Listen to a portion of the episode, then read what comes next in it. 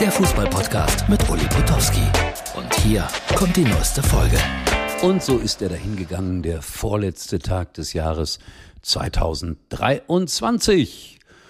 Silvesternaht. Äh, seid ihr so ein Böller-Typ? Ich überhaupt nicht. Also wer es unbedingt will, bitteschön. Aber ich habe da Bilder gesehen aus irgendwelchen Supermärkten, wo Menschen morgens ab sechs angestanden haben, um Böller dann für 1000 Euro zu kaufen. Das irritiert mich etwas obwohl ich ein sehr toleranter Mensch bin. Ja, wie habe ich den vorletzten Tag verbracht hier? Es gibt ja jetzt im Moment nicht so ganz wahnsinnig viel über Fußball. Gut, in England wird gespielt, in Italien wird gespielt, als ob ich es gestern geahnt hätte. Ich habe ja ein bisschen vorgelesen aus dem Stern. Da ging es um Saudi-Arabien und dann gestern Abend irgendwann platzte die Nachricht hinein.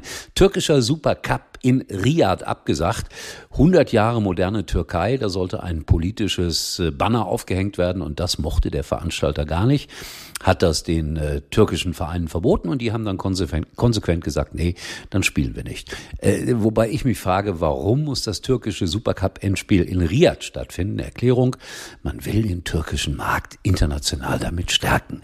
Also das ist das, was ja eigentlich ständig gesagt wird in Deutschland und in anderen Ländern auch. Wir müssen uns internationalisieren, damit man aufmerksam wird auf unseren Fußball. Ich will das jetzt gar nicht weiter kommentieren das gestern getan. Carsten Wedelmann, Darmstadt 98, das ist da so eine Art Sportdirektor gewesen. Ich habe vor kurzem noch ein langes Interview mit ihm gemacht. Sehr angenehmer Mensch und der hat jetzt äh, gesagt, ich will nicht mehr für Darmstadt 98 arbeiten. 31. März gekündigt, äh, Ergebnis freigestellt. Er gilt irgendwie auch äh, als Kandidat für Peter Knebel als Nachfolger auf Schalke. Weiß nicht, was ich davon halten soll. Aber ich gebe das einfach mal so weiter, wer das noch nicht wusste, ob das jetzt so wahnsinnig interessant ist. Aber es ist ja auch schwierig, gerade hier so am vorletzten äh, Kalendertag auch noch Themen zu finden. Ja, wie habe ich den Tag verbracht? Ich habe gearbeitet und zwar Ihr wisst, dass ich dieses Buch mit Wolfgang Bosbach, dem Kanzler der Herzen, zusammen gemacht habe. Und für Herbst 24 wollen wir dieses Buch nochmal neu herausbringen, weil es ist ja jetzt ein paar Jahre alt.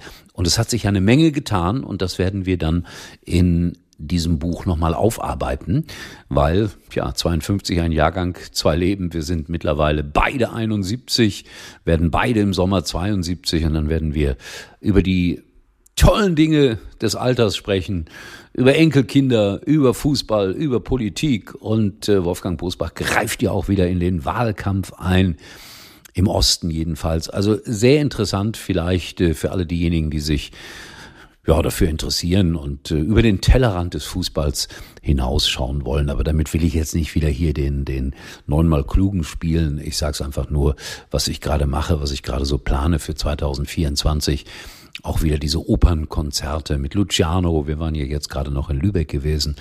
Ihr habt das gesehen. Ich mache das sehr gerne und das ist auch 2024 häufiger auf meiner Agenda zu finden. Ich bin ja noch jung, muss ja noch was Neues machen. Immer wieder. Ja, gestern war Chacho bei RTL. Und da tauchte ich dann auch wieder auf mit uralten Aufnahmen, die vor drei, vier Jahren gemacht wurden.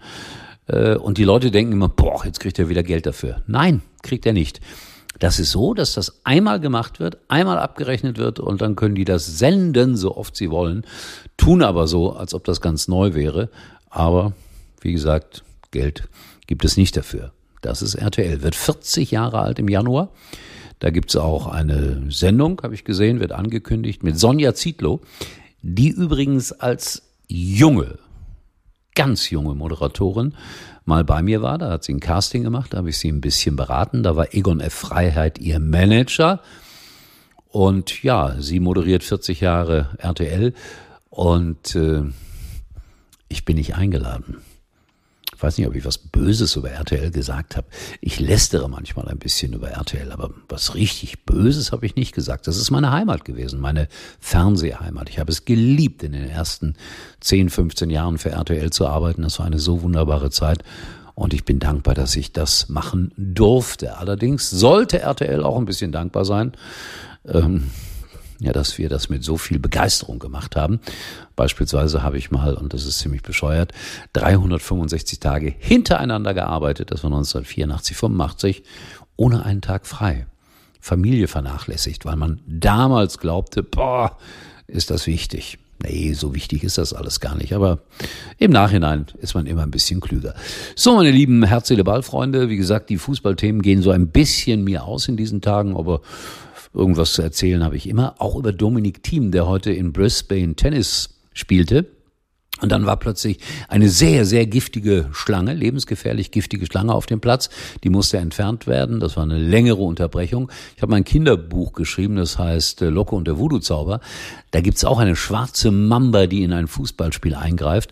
Und manch ein Kind hat in den Lesungen zu mir gesagt, das ist aber übertrieben. Nein, ihr seht's ja, sowas passiert wirklich.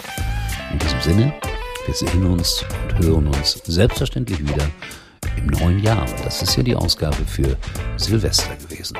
Tschüss. Das war's für heute. Und Uli denkt schon jetzt am Morgen. Herz, Seele, Ball. Täglich neu.